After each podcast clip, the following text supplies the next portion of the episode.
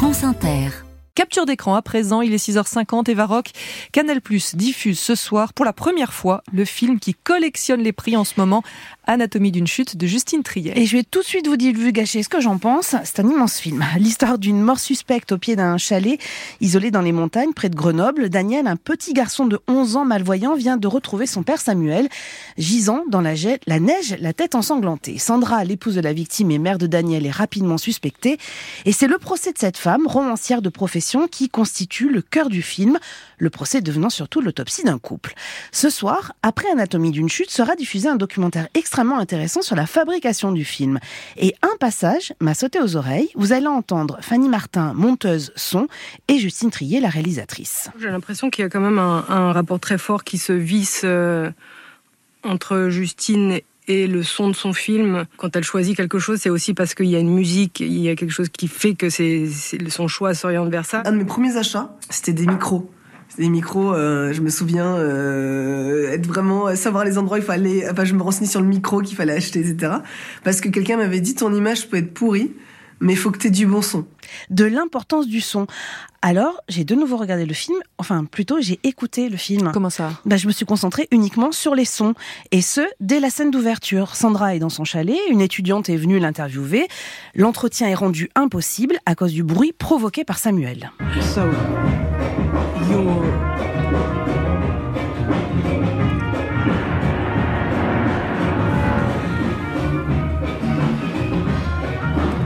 really possible anymore, is it? Yeah. So uh, yeah, it's complicated. I think we have to stop. Sorry.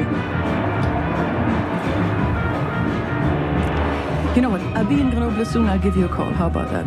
Okay.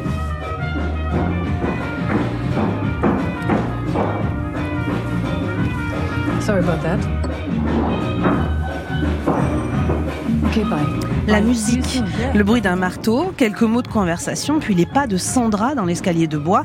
Cette somme de sons nous plonge dans une atmosphère glaçante. Et de cette exploration sonore, autre scène saisissante. Pendant le procès est diffusé l'enregistrement d'une dispute entre Sandra et Samuel. Sandra Huller, la magistrale, la comédienne principale, disparaît de l'écran durant un long moment. En fait, seule sa voix se fait entendre. Justine Trier évoque le tournage de la scène. souvent, les acteurs, quand ils donnent leur chant, ils se mettent un peu, ils donnent un peu moins parce qu'ils savent qu'ils sont pas filmés. Elle, elle donnait autant. Euh, elle se transformait physiquement, sa peau devenait. Euh, à un moment elle a eu des plaques partout rouges. On pouvait plus tourner tellement elle s'était mise dans un état euh, délirant. Enfin, c'est quelqu'un, l'économie, elle ne connaît pas.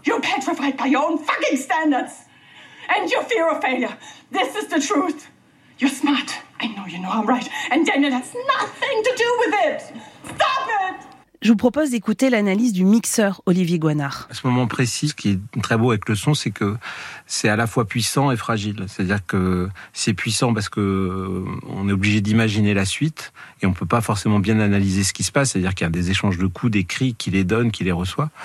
Et en, même, et en même temps, il y a cette fragilité parce que euh, on devient assez infirme sans l'image et on ne sait pas forcément euh, attribuer qui à quoi et quoi à qui. Ce travail du son, on le retrouve tout au long du film? Ah Oui, alors notamment quand il s'agit de représenter le monde de Daniel, ce petit garçon malvoyant qui a développé une mémoire auditive.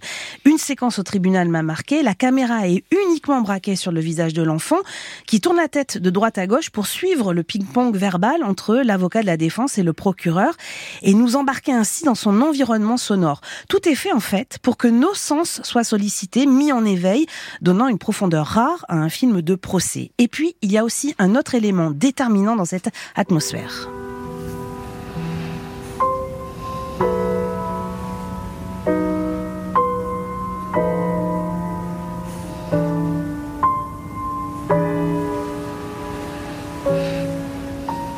Variation autour d'un prélude par Benoît Daniel d'après un thème de Chopin. La musique devient ultra puissante, sorte d'ADN des images qui défilent sous nos yeux.